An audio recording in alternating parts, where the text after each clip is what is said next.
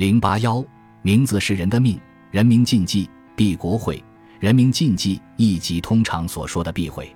人的名字只是一种供呼唤和书写用的符号而已。但在古代，某些人的名字不许人们直接呼唤和书写，而要用其他的方法代替。有时，名字和本人的生命息息相关，需要倍加呵护。这是属于对崇高的和神圣的事物的避讳。避讳是中国古代史上特有的一种历史文化现象。所谓讳，是指帝王、圣人、长官以及所尊者的名字。人们说话作文不能乱用乱写，平时用到与这类人物名字相同的字，必须设法避开或改写，此谓避讳。讳其有神圣的性质，随便使用是一种亵渎行为。封建时代。避讳是一般臣民不可不懂的学问，否则一旦犯会，定将身离大祸。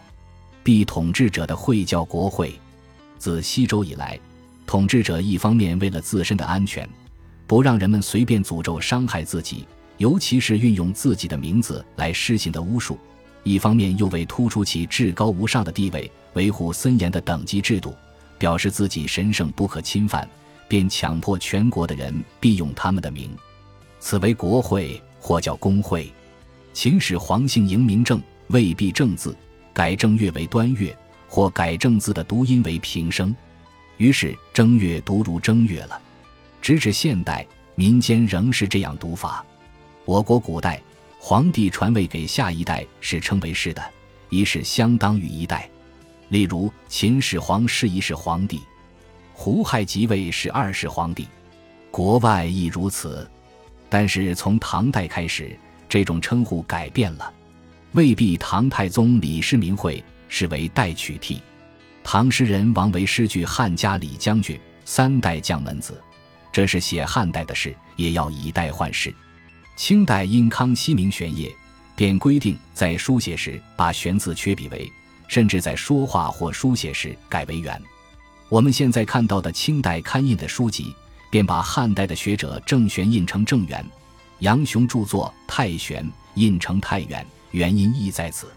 现作为姓氏的丘、元无旁，雍正三年未必孔子之讳而加上去的。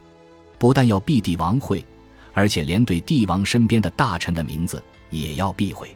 宋仁宗曾赐蔡襄字君谟，后来进士中也有以君谟为名的，于是仁宗怒曰：“近臣之字。”清何得而明之，遂令改之，甚至连奸臣蔡京的名字也有人私自避讳的。